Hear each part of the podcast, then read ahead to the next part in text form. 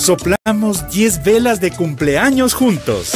Porque son ustedes en Pichita Rimay los verdaderos protagonistas de nuestra historia. Porque con sus opiniones y comentarios creamos ese nexo que nos impulsa a ser mejores para saber y conocer lo que ocurre en la provincia de Pichincha, esa provincia guapa y valiente. Por abrirnos esa puerta a sus vidas y escucharnos cuando tenemos algo que contar.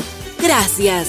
Gracias por estos 10 años y por los que están por venir. En los que juntos seguiremos construyendo el, otro, relato.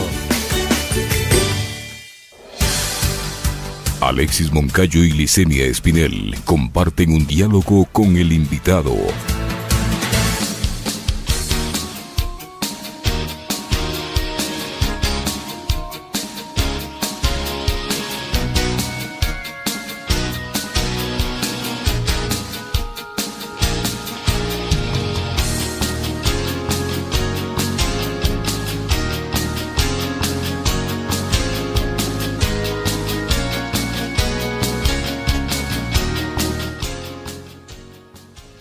8 de la mañana con 13 minutos, 8 con 13 minutos. Avanzamos con más entrevistas en Punto Noticias de Radio Pichincha. Saludamos con nuestro siguiente invitado. Se trata del concejal electo Wilson Merino que nos acompaña de forma telemática. ¿Cómo está eh, Wilson? Buenos días, bienvenido. Le acompañamos a Alexis Moncayo, quien le habla a Licenia Espinel.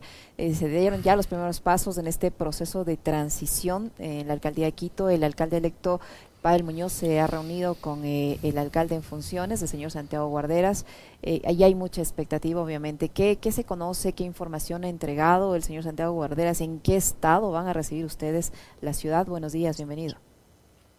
Buenos días, Licenia. Alexis, muchas gracias por la invitación. Un gusto, como siempre, compartir este espacio con ustedes y con toda la gente que les escucha y les sigue.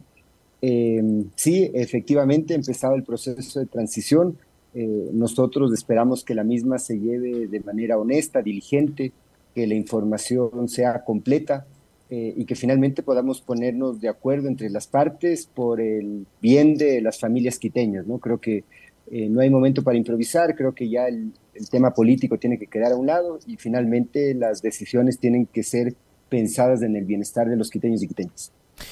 Hola Wilson, qué gusto saludarle, buenos días felicitarle de paso también por la, por la elección eh, y por esa victoria en Quito, tanto la de Pavel como alcalde y ustedes como la bancada más numerosa de concejales. Creo que eso tiene que ver con con la confianza que ha depositado el pueblo quiteño en cada uno de ustedes y mm, más allá del buen trabajo que pueden haber hecho en campaña, ¿no? Porque pudieron haber hecho unos bonitos TikToks, pero si no le ofrecen nada a la ciudad, los TikToks no sirven de nada. Entonces, acá hay un tema de confianza y de recuperar la confianza en la política y en los políticos, que eso es algo de lo que hemos hablado muchas veces con Wilson. ¿Cuáles son las prioridades en esta fase de transición? Que además a mí me parece muy bien y aplaudo y celebro tanto de parte de Guarderas como de parte de Pavel, que además sean de los primeros que entran en esta etapa y fase de transición eh, en todo el país. Eh, en hacerlo. Y sobre todo por la expectativa que hay es la capital. Pero cuáles son digamos las prioridades los los los tres cinco temas prioritarios que se han definido entre la administración saliente y la entrante. Eh, gracias Alexis por los buenos deseos eh, empezar, como decías tú, pidiendo disculpas a la ciudadanía. Sabemos que bailamos muy mal en TikTok, que inundamos las redes sociales con, con mal contenido, eh, que hemos llenado la ciudad tristemente de publicidad de, en todo el espacio público y que espero que sea retirada. Eh, y que bueno, ahora ya en un rol más del espacio institucional poder aportar para que la ciudad salga de este bache tan profundo, ¿no? yo eh, aplaudo eh, también, como tú, eh, esta predisposición al diálogo, a que haya una transición ordenada. entiendo que del lado del concejal Guarderas hay tres personas que han sido designadas, que están alrededor de la Secretaría de Planificación, alguien de suma confianza en su despacho y alguna persona más. Y por el lado de Pavel, hay tres personas técnicas también que son de confianza de él, que han sido asignadas para este proceso, ¿no? y que lo llevará él. Eh, yo veo tres cosas que son fundamentales, ¿no? Eh, lo primero es exigir que la, información sea completa, que no nos den información a cuentagotas, ¿no? Que no haya información escondida, sino que la información sea completa eh, para un proceso de toma de decisión claro en función de la situación actual del municipio. Lo segundo es que no hayan contrataciones de última hora, o sea, creo que eso es algo que hay que pedir. Eh, hay mucha especulación alrededor del tema, nos han llegado varias denuncias por varios medios y me parece que, que hay que ser responsable sobre el manejo de los escasos recursos. ¿no? Eh, si ya no hubo una planificación previa, es preferible que ese dinero no se, no se ejecute. Eh, y la tercera también va porque no hayan contrataciones eh, o concursos de funcionarios también de última, de última hora, ¿no? que de alguna manera también condicione el equipo de trabajo para la próxima administración. esa es una mirada muy particular, muy personal. decirte nuevamente, Alexis, que yo no estoy inmerso en el proceso de transición. Pavel ha asignado a tres compañeras para aquello. Eh, pero estaré ah, son tres mujeres. Eh, es un hombre y dos ah, mujeres de parte de Pavel. Mm. Eh, María Belén Proaño, entiendo, es Diego Martínez y creo que hay una persona más por parte del equipo de Pavel que se me fue el nombre. Pero, pero sí, a la final lo que se necesita es que sea gente de confianza de, de, Pavel, gente que pueda procesar la información, que tenga capacidad de, mirar los números, de entenderlos, descifrarlos, eh, pedir información si es que ven que algo hace falta. Eh, y bueno, ya estaremos después nosotros, del resto del equipo, prestos a, colaborar ya para lo que será eh, nuestra próxima gestión. Sobre ese tema, sobre la participación o la gestión de los de los concejales, Wilson, ya eh, han hablado con, con, el alcalde electo cuál va a ser el rol que ustedes, además de obviamente de, concejales, van a cumplir al interno de la administración municipal, van o no a formar parte de las empresas metropolitanas, eh, como ha sido actualmente. Eh, qué va a pasar allí para que evitar que ocurra este reparto de espacios políticos al interior del municipio. Sí, bueno, creo que Pavel ha sido claro y nosotros durante la campaña lo dijimos varias veces, el concejal tiene que estar para legislar y fiscalizar, eh, no para participar en los directorios de las empresas públicas. Eh, y una primera ordenanza que se presentará es justamente aquella, sacar a los concejales, incluyéndome, de las empresas públicas. ¿no? Creo que si queremos hacer la política de manera distinta, hay que dar acciones concretas. ¿no? Eh, creo que ahí hay una primera tarea. Eh, nosotros como Movimiento Imparables en alianza con la Revolución Ciudadana priorizamos cuatro agendas, que es la agenda de la equidad, la agenda del feminismo, del ambientalismo, de la innovación y la tecnología. Eh, nosotros como movimiento buscaremos que esas agendas sean tomadas en cuenta y que se puedan traducir en ordenanzas, en planes y en proyectos que nos permitan avanzar como, como sociedad. Yo tengo una inclinación más al ámbito social. Eh, yo creo que la prioridad de la curul de imparables será lo social. Creo que los problemas de inseguridad se resuelven también desde una agenda social. Los problemas de falta de empleo se resuelven también desde una mirada social. La crisis en la movilidad también se puede resolver desde una mirada social. Así que creo que eh, la curul que yo represento, la curul de imparables, va a buscar tener eh, ese sello, ¿no? De poder trabajar sobre todo en la agenda social. Em, dentro de dentro de esa agenda de esa agenda social eh, hablaba Wilson Merino sobre el tema de la de la seguridad y digamos hablemos también de la seguridad de manera integral, no únicamente de la amenaza que hoy es para los ciudadanos la delincuencia. Ayer yo veía con, con estupor la imagen de tres motocicletas que cargaban seis sujetos. Entiendo por lo que han reportado varios colegas que son de una nacionalidad específica, venezolana creo, y esto no tiene nada que ver con una carga xenófoba ni nada, sino los reportes que han hecho ciertos periodistas que asaltaron eh, a un local de comidas acá muy cerca por la González Suárez y que mm, ese asalto fue frustrado por la intervención oportuna de un guardia de seguridad. Yo veía con estupor eso, pero la, seguridad eh, va más allá de aquello. Y hoy, por ejemplo, esta semana veía en las redes sociales de ustedes, Wilson, que habían tenido incluso la oportunidad de visitar al Instituto Geofísico de la Politécnica Nacional, porque tenemos, digamos, un, vecino que es majestuoso, que es lindo, pero que también a ratos es medio incómodo, como el Cotopaxi. Que, ¿qué, están, eh, ¿Qué están pensando en materia de, de seguridad y de gestión de riesgos? con respecto de, por ejemplo, una potencial erupción del Cotopaxi en el caso de Quito o cualquier otro tipo de fenómeno natural como un terremoto, que es lo que acabamos de presenciar y ver en Turquía, por ejemplo.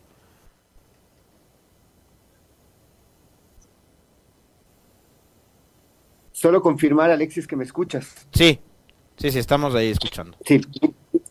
Mil disculpas, sino que tenía un problema técnico con, el, con el celular, ¿no?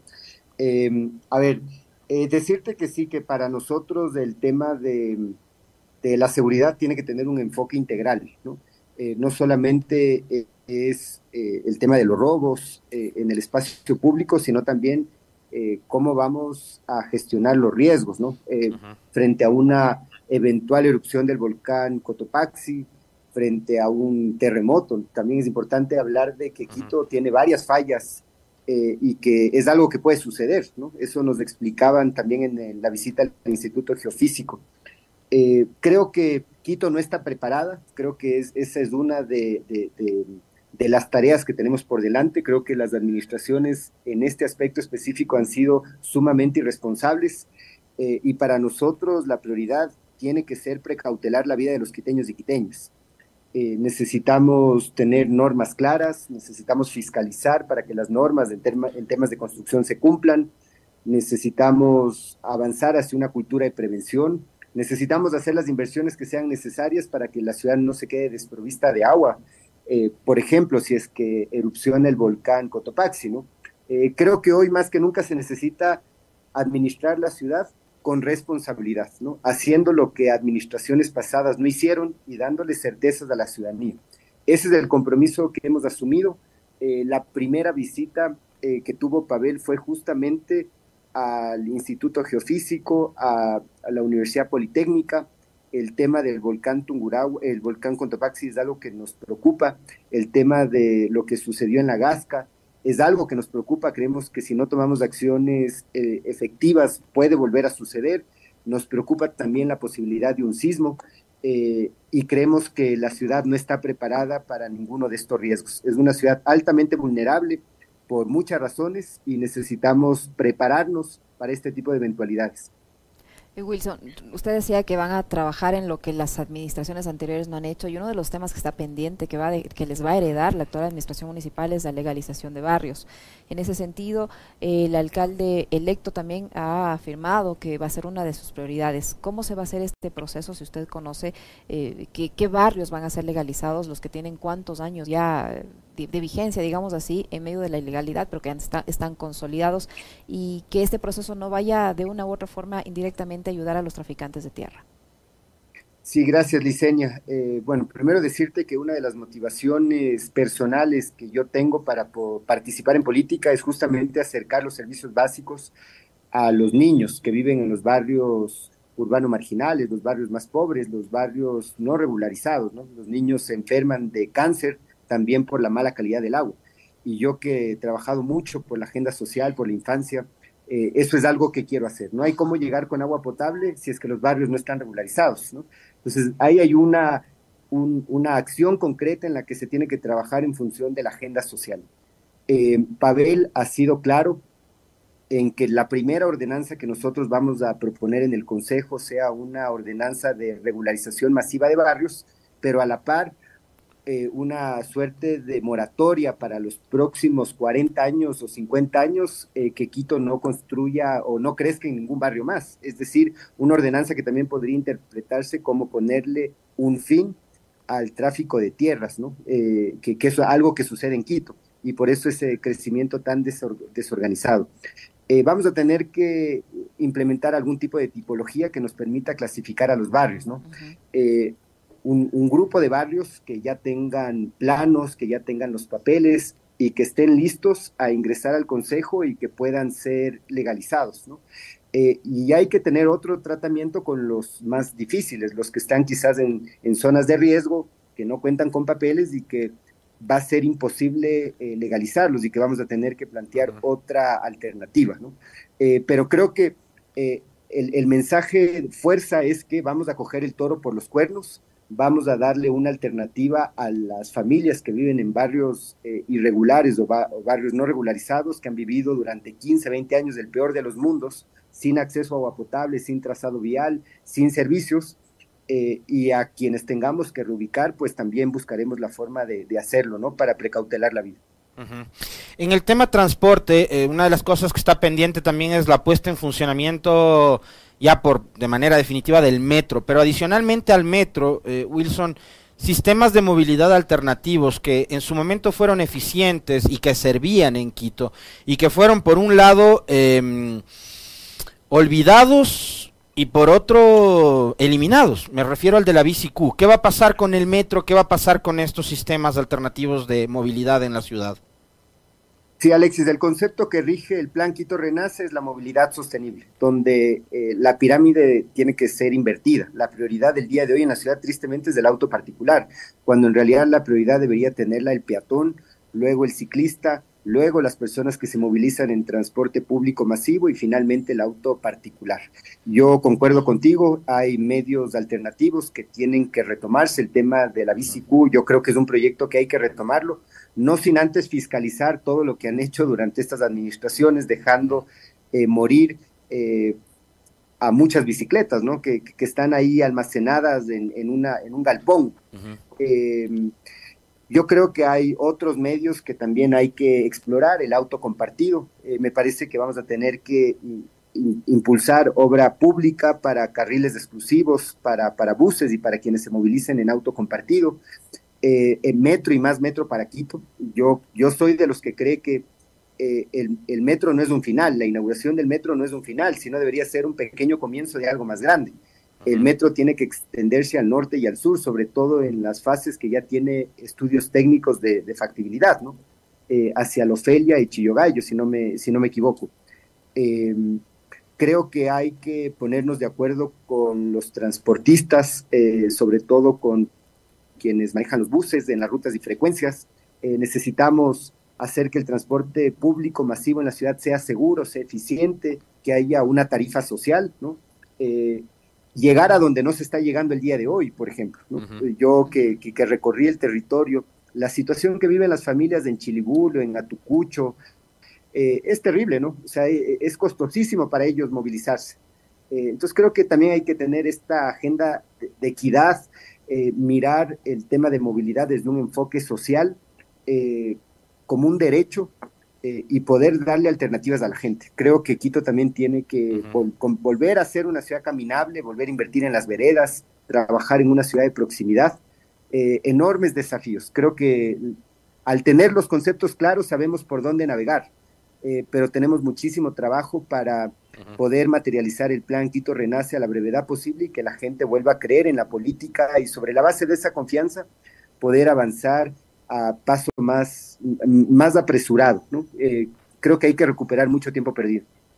Eh, Wilson, el alcalde electo también ha mencionado algo sobre eh, una, posibilidad de ampliar el horario del, pico y placa y también de ampliar la cobertura de la revisión técnica vehicular haciéndolo en cooperación con el sector privado. Y hay pues la expectativa en la gente de si se amplía el horario del pico y placa, es decir, se, se lo hace a todo el día, el sistema de transporte está listo para enfrentar esa demanda que va a generar el hecho de ampliar el horario del pico y placa, por ejemplo, y, y hay también la expectativa, porque la revisión técnica vehicular en esta administración, al menos en este último tramo, se ha vuelto un dolor de cabeza. ¿Cómo va a ser esta participación de la empresa privada si ya se conoce algo al respecto? Sí, dos cosas, Licenia, alrededor de este tema. ¿no? Eh, lo primero es que eh, eh, hay que solucionar el problema de raíz en la movilidad y yo creo que eso pasa potenciando el transporte público masivo. Eh, o sea, ese es, eh, ese es el desafío de fondo. Creo que el extender el pico y placa o volver a la medida hoy no circula es una medida paliativa, eh, temporal. Yo particularmente soy de los que cree que hay que tomarlo. Creo que la ciudad no se mueve, tú sales a las 11 de la mañana y igual encuentras tráfico. Tú sales un sábado, igual hay tráfico. Eh, ya no hay distingo de horas, ¿no? Eh, y creo que todos tenemos que hacer un esfuerzo para que la ciudad se mueva, para que la ciudad esté en movimiento nuevamente y poder afectar la productividad.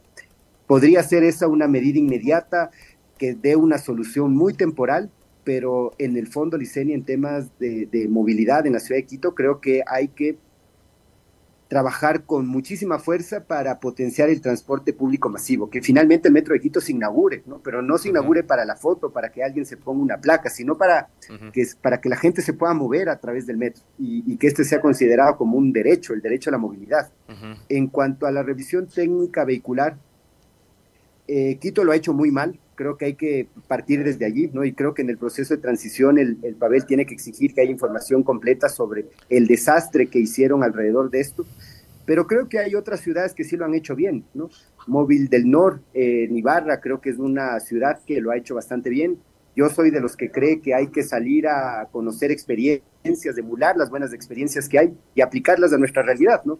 No se trata de inventar el agua tibia, ¿no? Sino de replicar iniciativas exitosas nacionales o internacionales y aplicarlas a una gestión técnica que tiene que dar resultados inmediatos.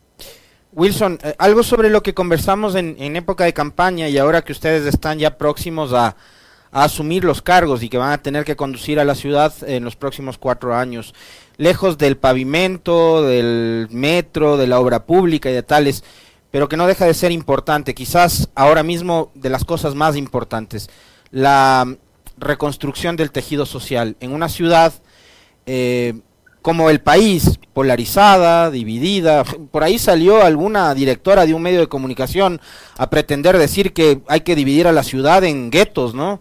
Que el sur lo gobierne el que ganó el sur, que las parroquias se vayan con Montúfar, que no sé, que, además ni siquiera fue candidato, una tontería de esas. Eh, ¿Cómo van a trabajar desde lo social para reconstruir ese tejido social y para que exista vecindad, porque también el tema de la seguridad se puede trabajar desde lo muy local, ¿no? Desde, desde el barrio, desde la vecina de acá de la tienda, que al igual que nosotros aquí en la radio hemos sido víctimas de delincuencia, no queremos que, que, siga siendo así la situación. Eh, ¿Cómo van a trabajar aquello? Sí, Alexis, eh, empezar diciéndote que la agenda social en la ciudad está muy descuidada. Eh, yo veo con enorme preocupación el crecimiento desmedido de la pobreza, la pobreza multidimensional que nos afecta a todos, pero sobre todo a los niños y a los niños que viven en los barrios eh, más humildes. Eh, siento que las brechas que nos separan son cada vez más grandes, ¿no? Eh, lo que tú hacías mención, ¿no? Tenemos lenguajes que no tienen significados comunes, ¿no? Y el que está al frente termina siendo siempre una amenaza y esa es la tragedia de la descomposición del, tejido social. Eh, a mí me, duele mucho recorrer Quito, las calles y encontrarme con tantas personas en situación de calle, eh, adultos mayores, niños, familias enteras, eh, ver el abandono en el que se encuentran los grupos de atención prioritaria, los, adultos mayores, por ejemplo. Yo estuve en Toctiuco y había una señora de 80 años que me dijo, joven, yo preferiría morirme. ¿no?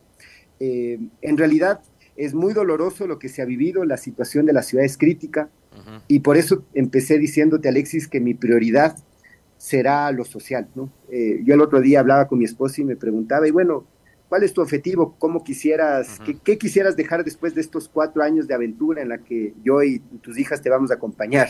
Uh -huh. Y yo le decía a mi esposa, ojalá que, que pueda ser recordado como el concejal de lo social, como el concejal que luchó para, de alguna manera, ayudar a combatir la desnutrición crónica infantil, que ayudó a, combatir la violencia contra la mujer, eh, que ayudó a fortalecer el núcleo familiar eh, y que pensó que la reactivación económica tiene que venir también de los grupos más, más desfavorecidos, ¿no? Que, que apuntala la, la economía popular y solidaria, que cuando hablamos de movilidad pensemos también desde la tarifa social, de la posibilidad de llegar con la movilidad a los lugares donde no estamos llegando el día de hoy, que el, el, transporte se diseñe desde una perspectiva de género, sobre todo pensando en las niñas para que no tengan que sufrir violencia cuando toman un bus, eh, que los grupos de atención prioritaria, todos ellos tengan una vida digna, las personas que se movilizan en la ciudad en sillas de ruedas tienen que enfrentar todos los días enormes murallas, ¿no? Quito no es una ciudad inclusiva, es todo lo contrario. Uh -huh. Quito es una ciudad terriblemente excluyente.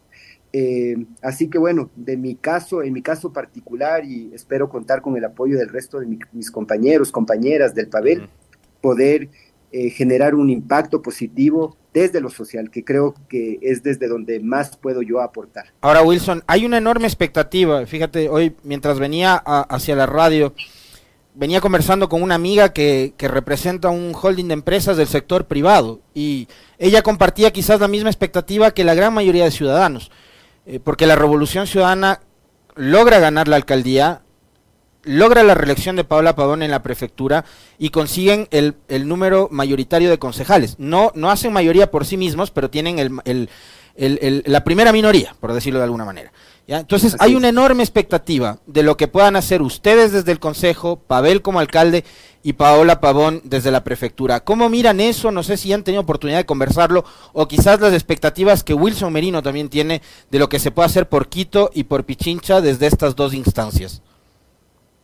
Sí, yo creo que mm, apostar por los valores, Alexis, ¿no? La generosidad, la humildad, eh, la empatía. O sea, eh, eh, yo no creo que este es un momento de triunfalismo, ¿no? O sea, o sea agradecemos enormemente la confianza que la gente ha depositado en nosotros, pero también comprendemos que hay muchas personas que no lo han hecho y también comprendemos que el día de hoy la gente está cabreada con los políticos, ¿no? O sea, la gente no confía en los políticos, ¿no? Y creo que hay que empezar desde allí, con mucha humildad, con mucha generosidad, eh, trabajando muy poco en el territorio, eh, moviéndonos más, estar eh, trabajando muy poco desde el, escritorio y trabajar mucho en el territorio con la gente, ¿no? siendo lo que somos, auténticos, yo reconozco en, en, la bancada de la Alianza Revolución Ciudadana Imparables, gente joven, con ganas, con humildad, eh, mantener esto, eh, que lo que nosotros dijimos en campaña lo cumplamos, ¿no? que seamos honestos, ¿no? que, el, que el plan de Ciudad Quito Renace lo materialicemos, que, que logremos materializarlo a la brevedad posible y que si por ahí hay alguna cosa que no se va a poder cumplir porque no teníamos la información completa, nosotros seamos honestos con la ciudadanía y, expliquemos los porqués. Eh, creo que hay que articular mucho trabajo, Alexis. Creo que ahora que Paola es la prefecta electa de Pichincha nuevamente eh, y Pavel es del alcalde y hay un grupo de concejales que somos parte de esta, de esta visión, de este proyecto, tenemos que articular esfuerzos, eh, ser mucho más eficientes con los recursos que tenemos, pensarnos en una economía donde seamos capaces de hacer más con menos eh, y para eso tenemos que trabajar en equipo. hay enormes expectativas por parte de la ciudadanía, la gente no, no tiene muchas ganas de esperar eh, y yo siento que desde el día uno que nos posesionemos en los cargos, la gente nos va a demandar que las cosas cambien. No creo que algunas de ellas se pueden se pueden implementar con voluntad política. Creo que el Pavel va a tener que liderar la ciudad, creo que va a tener que tomar decisiones valientes y para eso se lo eligió, ¿no? No se eligió un alcalde o una prefecta para calentar el banco, sino para liderar el proceso de cambio y enrumbar a la ciudad y a la provincia hacia la senda del progreso de la justicia social, de la igualdad eh, y de las oportunidades para todos y todas. Muchísimas una, gracias. Una cosa adicional nada más para ratificar, Wilson, eh, y saber su opinión. Por la experiencia que vivió el mismo Yunda, eh, ¿la vicealcaldía tendría que ser para la bancada de la Revolución Ciudadana, como lo ha dicho Pavel? ¿Ustedes ya han conversado sobre eso? Así es, Alexis. Nosotros somos la, minoría más grande. Eh, tenemos, somos siete. Si es que hubiéramos aplicado el método de Hunt, probablemente seríamos doce. Ya seríamos mayoría absoluta dentro del, no, absoluta, pero mayoría, hay sí mayoría dentro del Consejo. Eh, creemos que por justicia la primera vicealcaldía nos corresponde, eh, le corresponde a una de nuestras tres compañeras, eh, María Fernanda Racines, Blanca Paucar Diana Cruz. Creo que las tres tienen las condiciones para asumir el cargo. Yo particularmente creo que la segunda vicealcaldía también debería ir una mujer. Yo represento un movimiento feminista y yo voy a luchar para que las mujeres estén en espacios de decisión. Creo que hay mujeres con perfiles muy interesantes de otras bancadas que están allí. Creo que sería un mensaje eh, positivo para la ciudad. Ojalá se logre eh, y ojalá que podamos entre todos los concejales darle la gobernanza que el Pavel necesita para poder materializar el plan. Eh, ese es el plan que ganó en las urnas. Nosotros ya hemos sociabilizado ese plan con la ciudadanía. Le hemos hecho llegar el plan a algunos concejales electos por otras bancadas. Eh, y ojalá que asumamos todos un compromiso profundo con el futuro. Yo lo hago por mis hijas y con la enorme responsabilidad del encargo que me han dado las familias quiteñas para poder acompañarle al Pavel desde la Concejalía de Quito. Éxitos, éxitos en la gestión, porque el éxito de ustedes va a ser el éxito de Quito, que es una ciudad que necesita salir de este, de esta, de este bache al que nos han conducido. Un abrazo, Wilson, gracias. Suerte, suerte. Un abrazo, Seña, un abrazo, Alexis, un lindo fin de semana, ¿no? Esta semana corta. Les mando un abrazo grande. Gracias. Estaremos molestando frecuentemente, Wilson. Muchas gracias. Wilson Merino, el concejal electo del Distrito Metropolitano de Quito, que ha estado con nosotros. 8 con 41 minutos. Una pausa.